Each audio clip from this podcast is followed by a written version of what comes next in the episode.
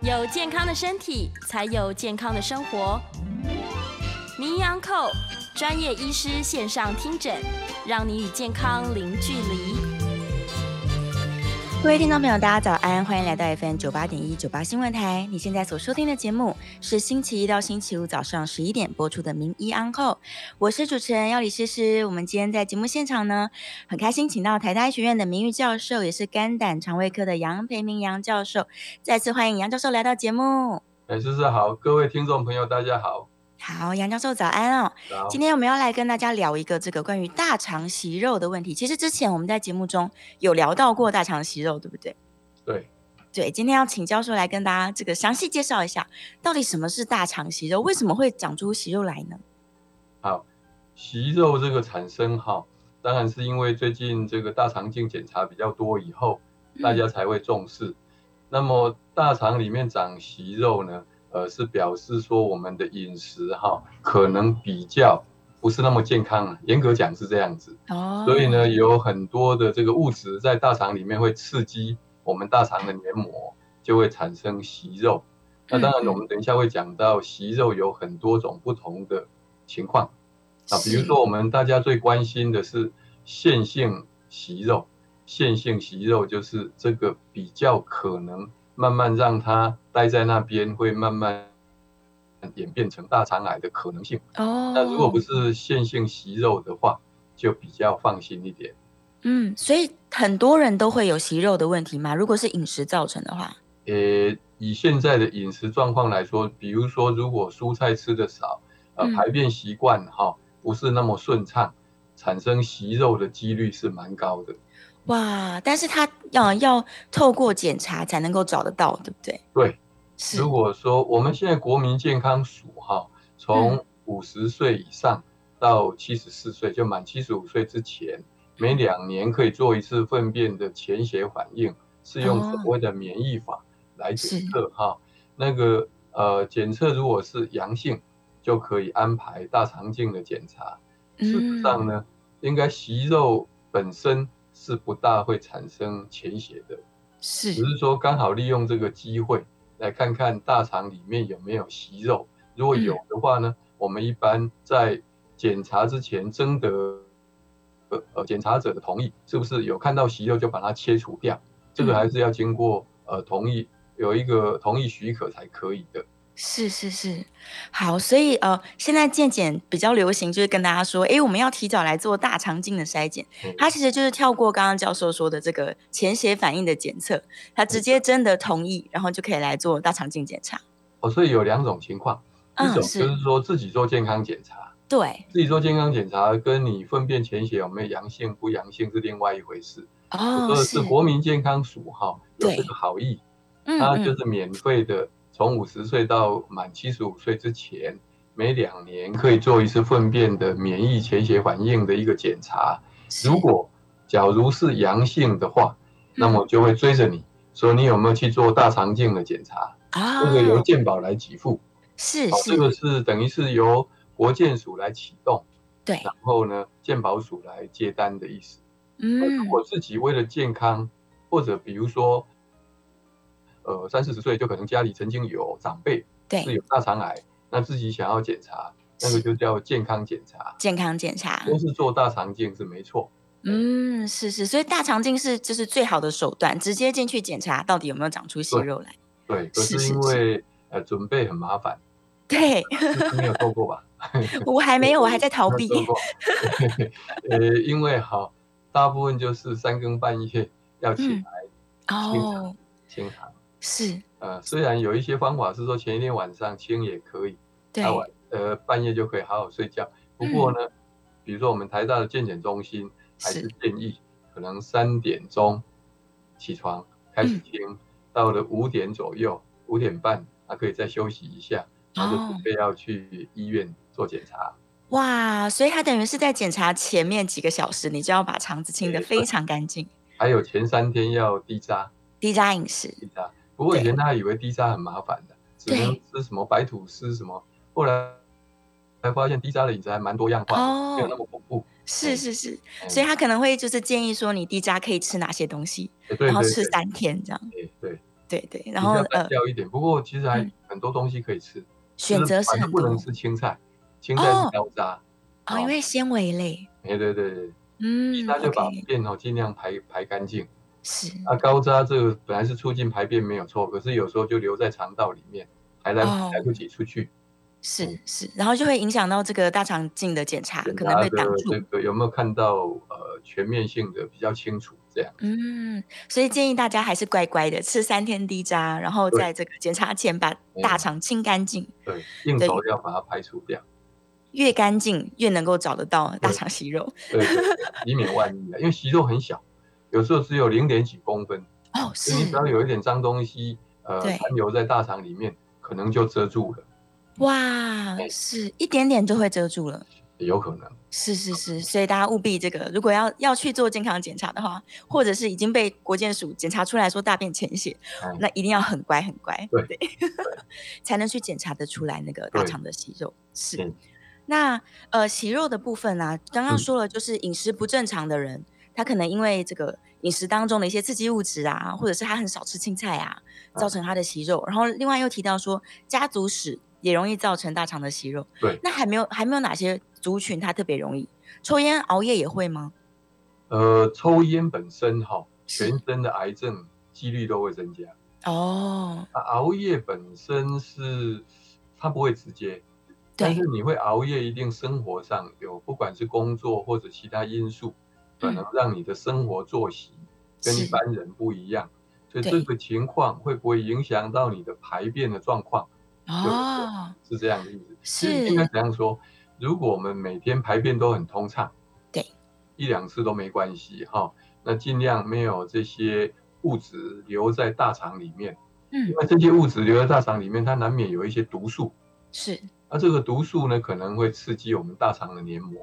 所以你哦，每天都能够把它解得越越干净是越好，是是。那意思就是说，便秘的族群有可能它的风险就略高一点较点。高一点，哎，比较较高一点，对是是是对，好，所以大家还是要注意到自己这个排便的正常性，对对，才能够避免产生息肉。嘿对，那就要请教授来介绍一下，就是如果假设今天真的去做了大肠镜的检查，发现息肉了，那是不是完蛋？世界末日，一定这个息肉都不不会好。不 会不会。我们现在就是说早期 发现就对把它早期除掉。其实息肉本身绝大多数都是良性的，哦，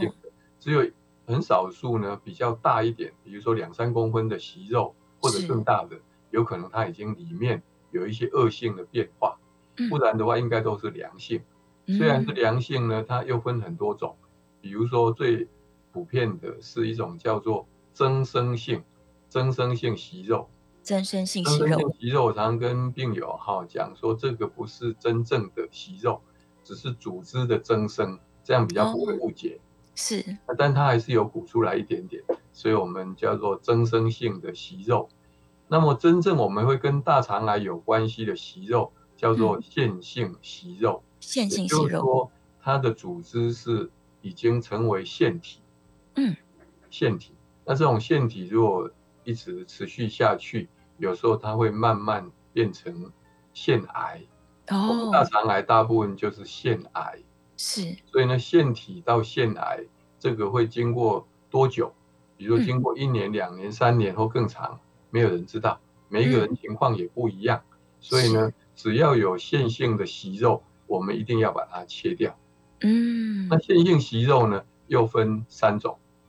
一种是最良性的，叫做管状腺瘤，管管状腺瘤，状腺瘤，那是根据病理的组织的判断，叫做管状，水管的管哈、嗯管状腺瘤，这个是最良性的线性的息肉。是通常呢，如果我们发现有这个管状腺瘤，医师就在事前征得我们检查被检查的人的同意，只要一发现就把它整个拿掉，对，整个拿掉去化验，啊，确定是管状腺瘤呢。一般我们台湾是比较没有那么限制，像美国他们因为做大肠镜不是那么容易，嗯所以会说啊，那五年再做一次就可以的。在台湾呢，嗯我们通常平均两年，建议两年到三年再接受再检查一。次，哎，啊，这中间有时候会中间会检查这个粪便，假如会嗯变万一有潜血，当然就提早。是，那、啊当然，如果很紧张的这个呃人呢，有时候甚至一年到两年就再检查，也嗯，不是不可以，不过是有一点稍微紧张了一点。啊哦好，这个是有关，如果你拿下来的息肉在病理切片下面是管状腺瘤嗯，啊，第二种是绒毛腺瘤，绒毛绒腺毛瘤，腺瘤就看起来像绒毛状的对这种组织哈，绒毛腺瘤呢就比较开始往比较容易变成恶性的几率增加，哦，是，好但是绒毛腺瘤本身是还好，嗯所以我们一般建议说大概是一年。一年，到两年，哈、是这个绒毛腺瘤。那另外一种是管状，我应该这样讲，管状加绒毛，这个在中间混合在一起，混合在一起的。嗯，那真正的绒毛腺瘤，有单纯的绒毛腺瘤，可能就应该是一年，甚至有时候哦看起来，因为这个绒毛腺瘤在这个病理切片之下，我们的病理科的医师他们还会看这个细胞的分化，嗯然后分化看起来比较不好，那会变成癌状的癌，变成癌组织的机会会增加。嗯虽然这个已经拿掉了，但是是，万一它再生又是绒毛腺瘤，就比较有机会产生癌症，所以通常哦，会建议半年到一年，一般嗯平均是一年做一平次均一就年可以的。是那、，如果是看起来细胞分化比较不好，可能会建议半年这样。半年，嗯嗯，所以他如果这个切出来病理检查之后，发现这个状态之后，他就可以去判断说，我再多久还要再做一次检查。对，做一个建议，没错。嗯，是是是，所以呃，一旦它长过像这样子的息肉或者是腺瘤，然后绒毛腺瘤等等的对，它再生的几率是都是高的，对不对？诶，所以这就回到我们一开始讲的，跟你是的排便习惯有关。哦，所以我们看到这个被检查者有息肉以后，我们就会建议他最好养嗯成每天都要排便的啊习是惯。那这个嗯不管是靠你基本的就是有高纤的蔬菜要多吃，嗯水分要够，还对，有要足够的活动，运动肠子蠕动哈会比较好，这是最嗯基本的。是那如果这样子还是不行的话，那可能就要靠药物，要哦让我们每天都要排便。对，OK，所以他一开始要先改变自己的生活饮食习对惯，对，对然后三三年或者是半年不一定，就看他的这个腺瘤状况对。然后在医生建议的时间之后回诊，然后再检查一次，如果发现说哎没有再长没有息肉了，，哎，说不定可以拉长一点，啊，那就太好了。是对是是，所以每个人还是状况定的，哎，不一对样，就是弹性，嗯，是是是，OK。所以其实它这个腺瘤生长的时间没有那么快，没有那所以么也快，不用太紧张。对，对对，它是慢慢慢慢慢长长出出来来这，样。哦而且它恶性化也是要一段时间。然那我们就是主要是利用这个检查，所以我们常建议哈，即使嗯家里长辈没有人有大肠癌的这个一对嗯一等亲了哈，没有大肠癌的病史，五十岁以后最好做一次大肠镜，嗯即使是跟钱血没有关系，或者健保对也没有给付，自己嗯花个麻醉费大概是三千多块，然后检查费也是三千块左右，大概花个五六六七千块嗯，做一个检查，为了自己的健康，对，做一次以后，假如完全干净都没有嗯任何息肉，说不定五年甚至美国说十年再检查，哇，表示你没有这个体质，同时生活习惯也不 错，是就会恭还喜比较恭安心。哎对对对对对，没错。对那，如但果是有如果我们肉家族史就，按照嗯哎、对，有家如史，那当然就，比如说这样子，我们一等亲长辈呢有大肠癌的病史，我们本来是建议五十岁，会嗯提前到四十岁，四十岁，及早开始做嗯筛检的意思。是是是哎，及早去确认。对对那对假如这个大肠镜进去发现了息肉，因为刚刚教授说，通常会征得这个人的同意，说要不要切除。对。那他如果担心说切除会流血什么的，他不切会发生什么事吗？，呃、不切是吧、不切会对不他，发假生如说我不要切，我要观察。不切就是我们担心它是线性的息肉，哦，它 线对，性息肉它就慢慢慢慢变大，然后对慢慢癌变，是有可能变成大肠癌。哦，哎、所以你不不去动它，到底嗯多久会变成大肠癌？当不知然道不能了解，可是你是变成要提心吊胆，哦，是是是这，样未必是比较好。而且息肉的外观看起来有可能是都蛮类似的，对不对？它必须要切出来。呃，有经验的医师哈、嗯看大概可以判断，大概可以判它断。有时候有特殊的染色，然后现在大肠镜越来越进步，嗯，它有时候会放大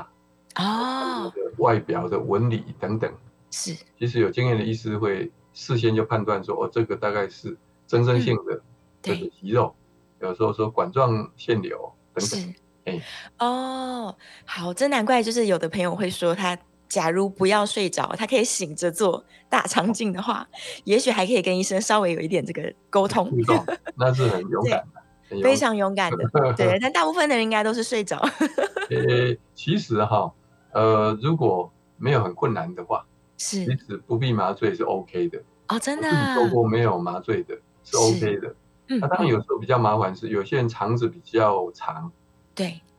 转的比较复杂一点，哦所，以医师要通过的时候是就比较辛苦。嗯，那有时候嗯甚至还要旁边有护理师哈、技术员来帮忙，就是嗯把肚子压一下，压一下哦就是让这个双就镜子跟肠子的关系有一点改变，是那就医师凭经验就可以过去了。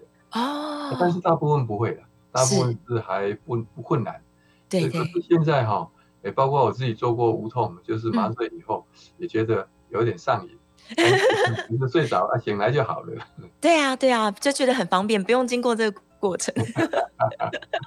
所以大家可以考虑看看，如果想要跟医生有点互动的话，你可以选择这个 应醒该说着。试试可以考虑看看。对对对，我可以，我可以勇敢的考虑 看看。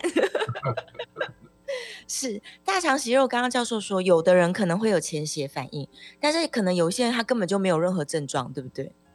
应该这样说啦，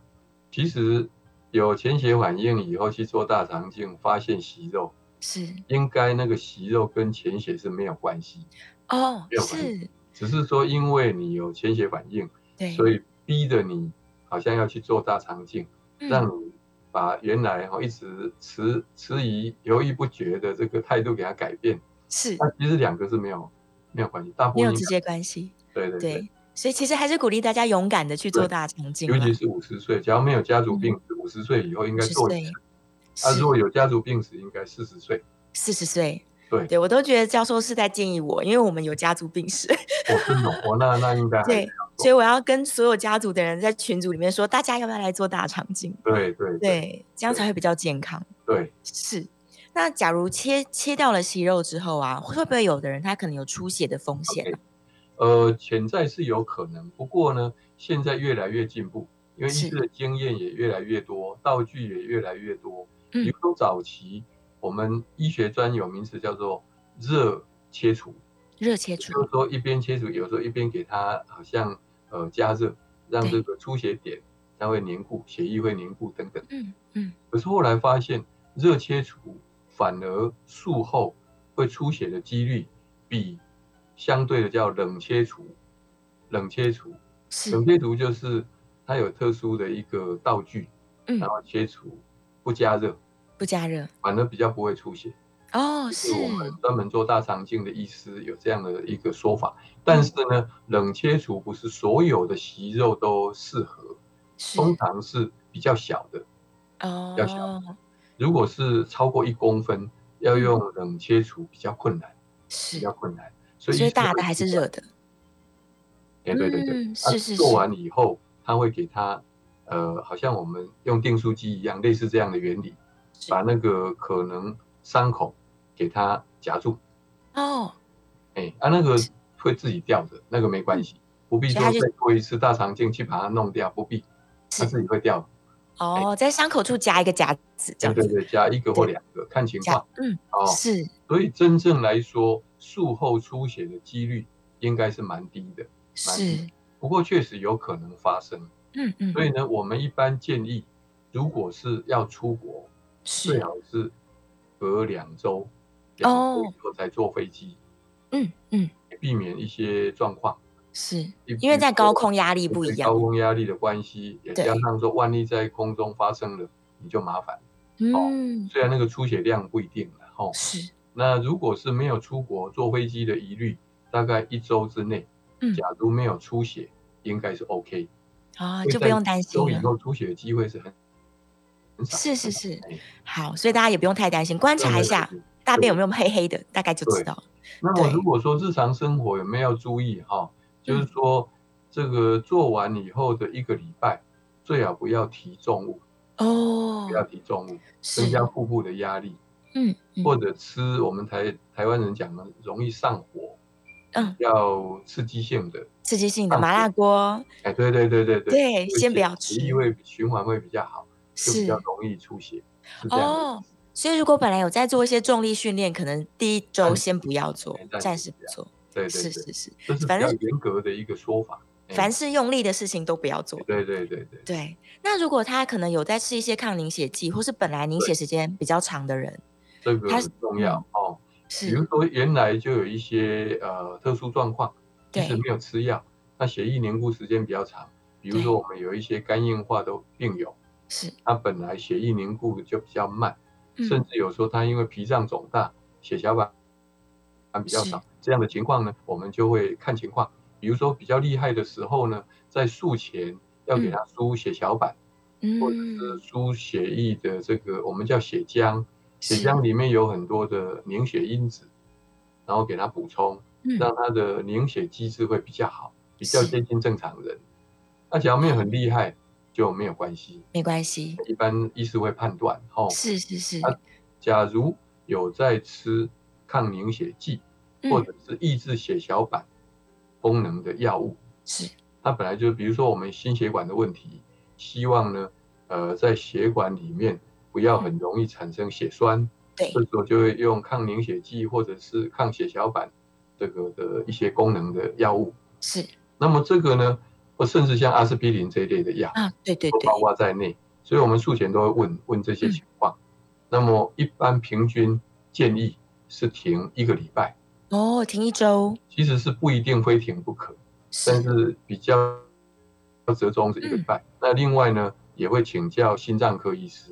就是是说原来开药的医师停药一个礼拜的风险，嗯，会不会说因为停药一个礼拜增加了栓塞、是血块形成的机会？是然后不会的话，一般我们是希望嗯停一个礼拜，平均是。是是哎，综合评估，这样比较对安对心的来做一个肌肉接触。对对。好，我们稍微休息一下，间断。欢迎回到 FM 九八点一九八新闻台，你现在所收听的节目是星期一到星期五早上十一点播出的《名医安后》，我是主持人要李诗诗。我们今天在节目中请到的是台大医学院的名誉教授，也是肝胆肠胃科的杨佩明杨教授回来了，再次欢迎杨教大家授。好大家好，是我们正在聊这个关于大肠息肉的问题哦，这段是可以接受 c a in 的 c a in 专线是零二八三六九三三九八零二八三六九三三九八，欢迎这个听众朋友可以 c a in 进来哦。如果你们也有一些关于大肠的健康问题想要来问教授的话，好，我们刚刚有聊到说这个息肉切除之后啊，假如它可能不是一般的增生性息肉或者是发炎性的这个问题，它假如是腺瘤的话，它才会再增生，对不对？就是对它可能会复发。诶，其实增生性息肉哈，嗯，只是说呃一样有长一个好像增生的组织，是那增生性息肉之后要多久追踪？一般建议是三年就 OK 了，三年再做就可以的。哦是，那这中间呢，当然我们也是建议就是尽量排便习惯嗯能够正越正常越好。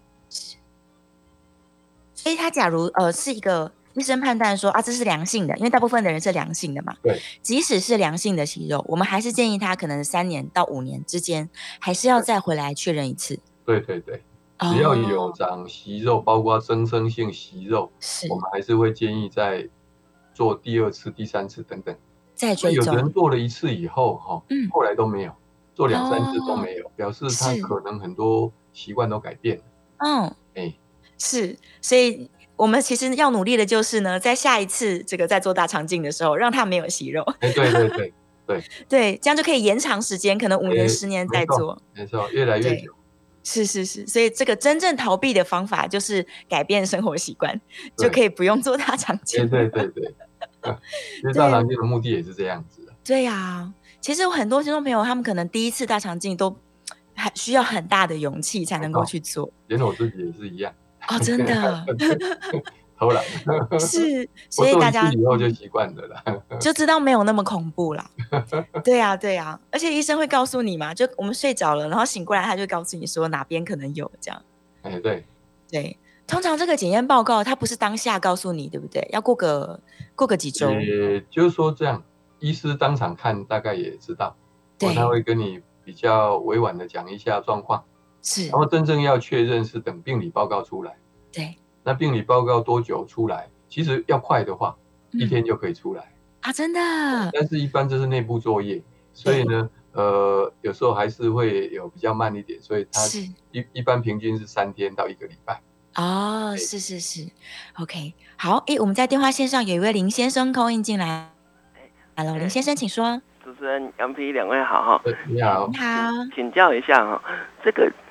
大肠息肉转变成大肠癌，我们看到的都是大肠原位自己发生的这个癌症哈。那我想嗯请教杨斌的是说，诶，在我们其他的消化器官啊，比如说呃肝脏啊，或者是其他的器官转移到大肠的机会高吗？因为我看大肠的那个血流量也是蛮丰沛，而且养分什么的也是蛮多的，会不会癌细胞喜欢转移到这个呃大肠去？这是我第一个问题。呃，很少很少，哦，转移性的大肠癌很少见。是啊，哎我还有另外一个问题是说，我们如果这个大肠息肉的家族病史的人哈、哦，他会对跟其他人比较起来，会不会比较有机会得到这个急性阑尾炎的这个机会？因为阑尾也是在大肠的附近嘛，会不会互相影响？呃，没有这个关联，没有关联。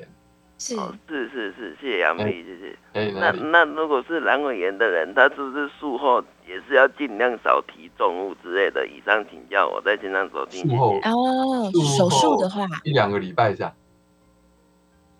是说术后一两个礼拜不要提重，还是他说如果是阑尾炎手术后啊，术后是不是也一样，就是不要提重物？呃，我想术后应该差不多呃一两个礼拜内哈，还是好好保养，哎，是不要太勉强，嗯，但是也不用卧床，对不对？还是不建议用不他用们不用正常行动。正常行动，对对对，只是说这个可能因为负压的关系，会让伤口对愈合比较慢。对对，对对对，所以都可以对。转移性的癌症哦，好像真的在大肠发生的不多，对不对？通常都还是对原位癌。对，是，反过来是大肠癌转移到其他地方，嗯，大肠癌影响别人比较多对一点。对对，对，所以假如说因为饮食习惯跟这个家族史，或者是他一些生活习惯不良、长期便秘等等，他都长出息肉来了，然后都不处理，其实反而是比较容易在大肠发生原位癌的。对，是，好，在电话线上有另外一位李先生扣印进来，李先生请说。喂，喂，你好，喂，喂，请问你啊？喂，哎喂，，我请问你啊说？我是原来有大肠炎，开过刀啊，现在有五楼年了。师傅，请问你原来说开刀以后不能够喝那个红葡萄酒喝一点，我现在五六年可不可以喝一点酒啊？哦，喝酒的问题喝一点还好，喝一嗯点还好，不过你是做的一点是多少？啊，一一杯两杯小杯子那个小杯子一小百两哦杯 CC 还是我不五喝十一点 CC？啊啊，不要超过一百 CC 的，不要超过一百 CC 啊。哎一点点哈，因为我那时开刀以后一两年呢，我问医生，他叫我不要吃，现在五六年了，我想嗯因为年纪大嘛，到冬天了，吃个哎一小杯，吃一点点，可不可以？哎这样一小啊杯还可以可以啊，嗯，不要哎超过多少 CC 啊？你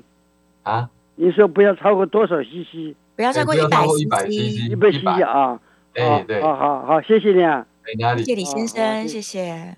葡萄酒一百 CC，假如是高粱酒，哇，可能啊要对三十对 CC 的看。酒精浓度，看酒精浓度，是是是，对，不要喝太多烈酒。对，好，电话线上还有一位陈先生，陈先生请说。哎，主持人医生你好哈，我哎是你好去年做过那个大肠癌，是正常，是可是我最近差不多近一个月都有血便，哦，嗯哼，哎，是这样子。那我在是线说上大肠镜有后血便吗？对，我是去年的二月检查过都正常，因为我有肠是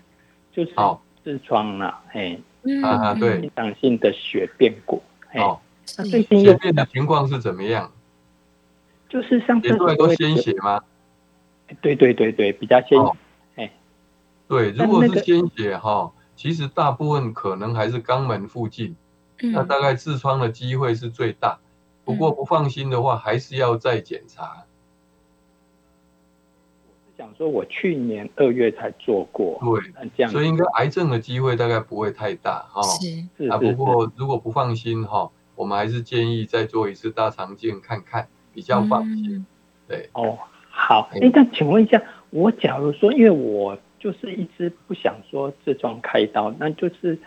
哎，就会有经常心脏血便的，会有，假如没有对开刀的话，会有对影响吗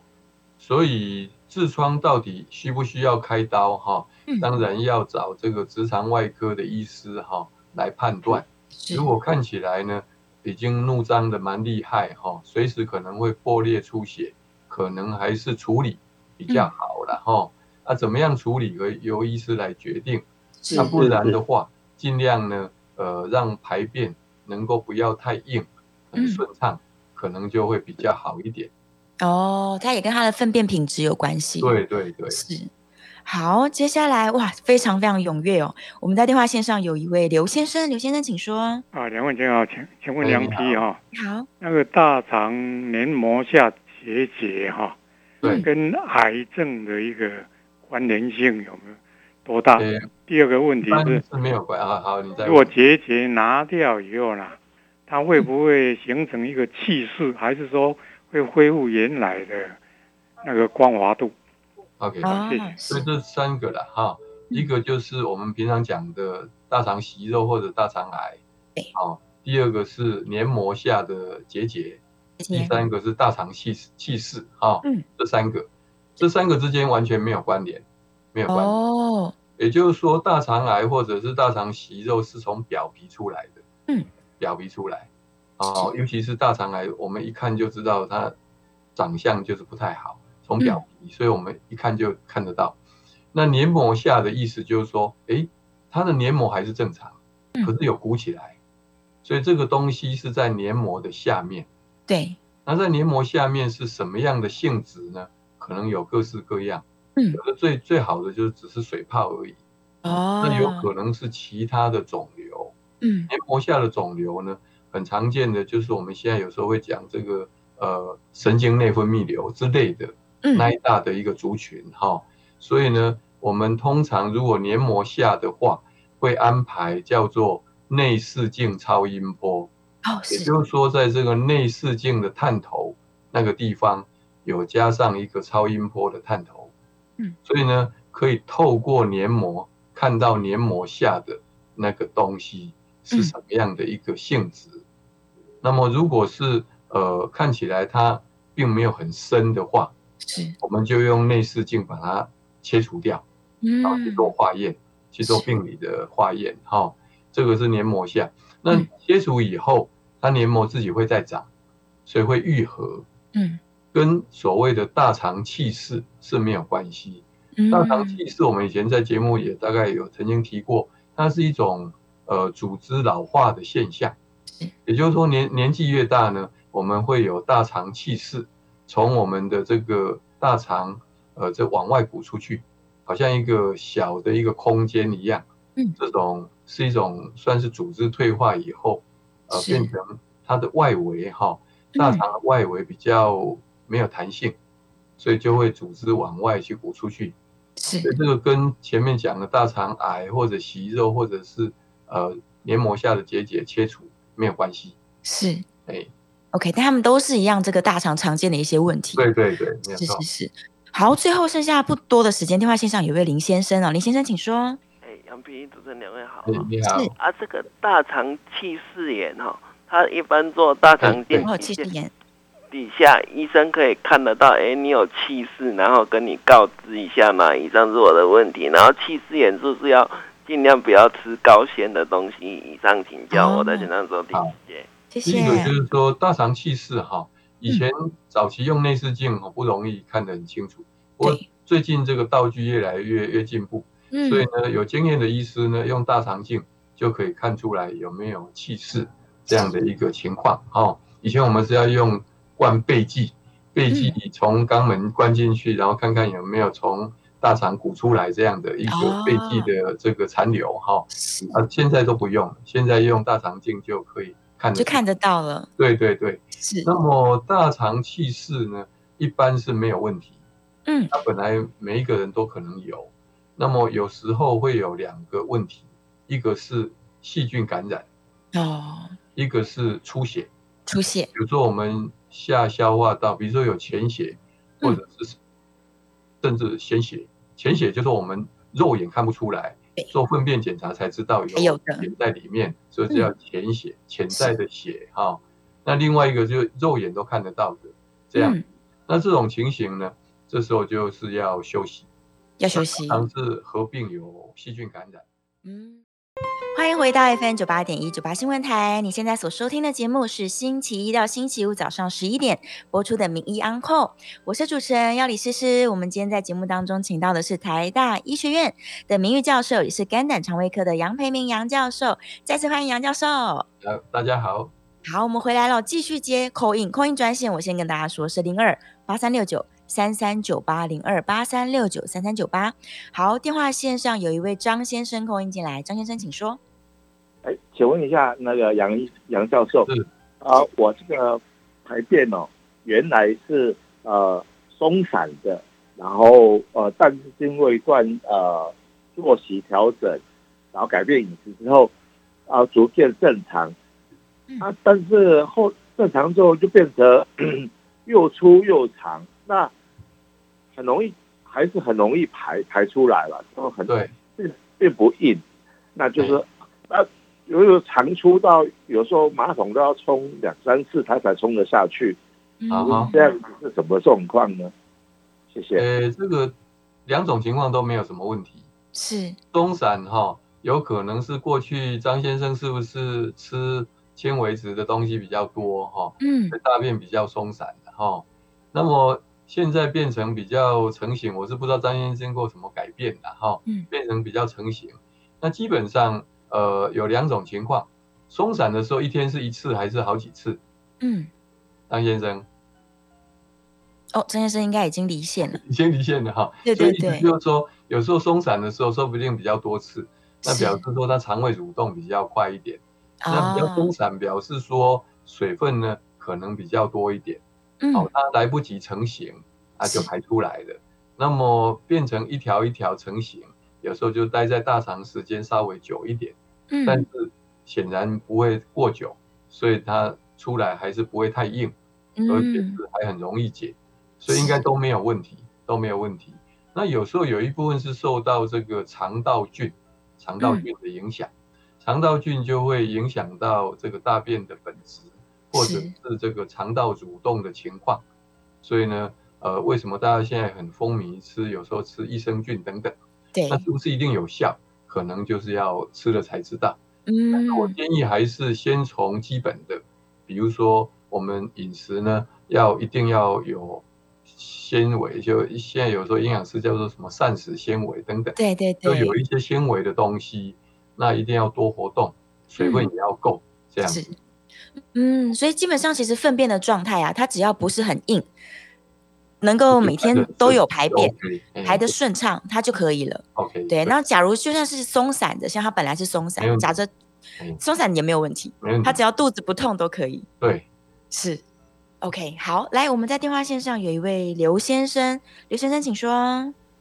教授好，主持人好。你好，是嗯、我姓刘，我上个礼拜去做了大肠镜，那嗯，么是没有息肉，对，但是哦检查的时候恭我喜有看恭喜镜头，医生也跟我说，好像是是大肠有这个溃疡，哦，哦哦所以所以当时检查粪便有潜血，大概就是因为这个。哦，这样子，嗯，对，那他说这个，他医生又说他他的看法，他认为这个好像疑似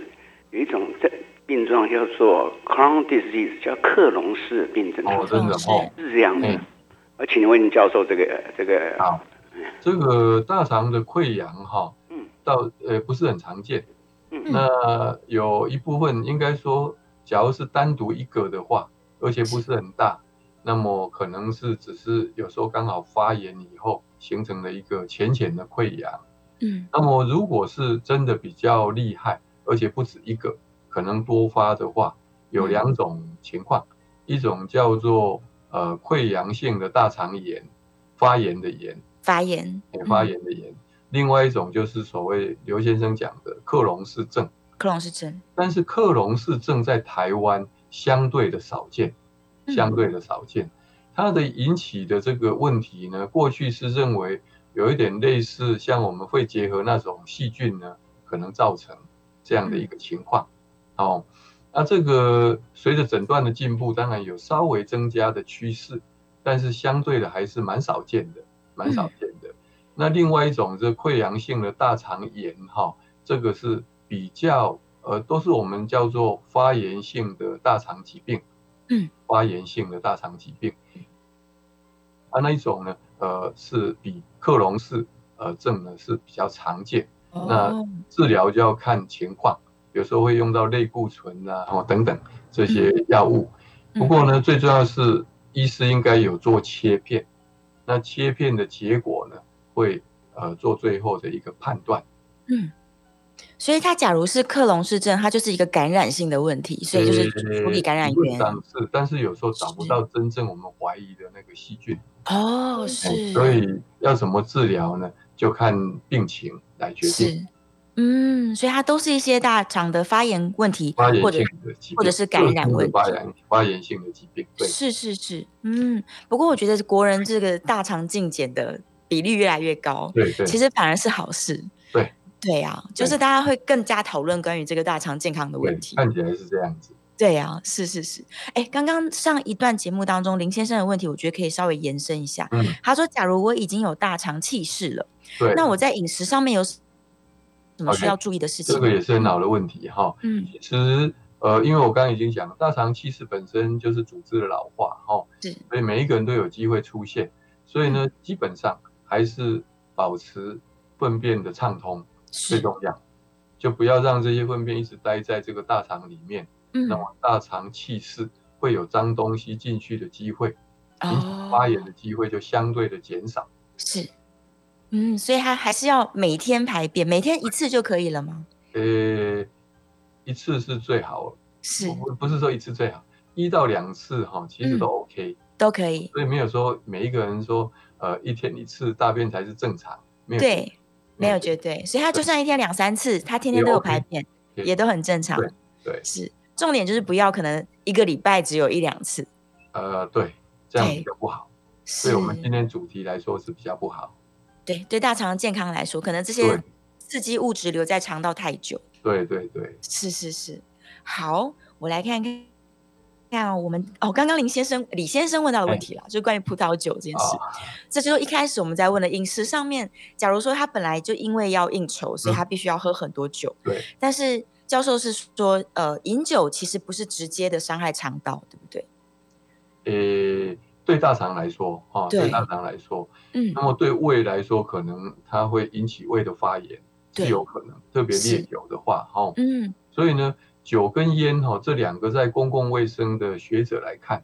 他是们都会增加癌症发生的几率，哇，不管烟还是酒。所以你啊是看他们的统计呢，比如说以我们的肝癌来说，对你不烟不酒的人，他就是跟 B 肝、C 肝嗯或者是脂肪肝等等有关系。是但是假如你又加了烟进去，嗯，呃，我说的烟是指，比如说每天抽一包以上等等。嗯那酒呢，每天可能喝半瓶一瓶这样是子，这一些呢都会增加肝癌发生的几率，哦所以，它们本身就是一个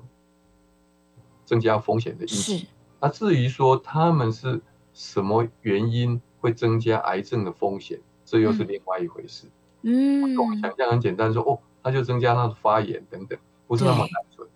它应该有经过一些比较复杂的机制是来造成癌症发生的风险增加。嗯是，所以长期来说，烟酒绝对对健康是非常危险的。对对对但如果像李先生说，他可能已经很乖了，五年都没有喝，那一杯可以。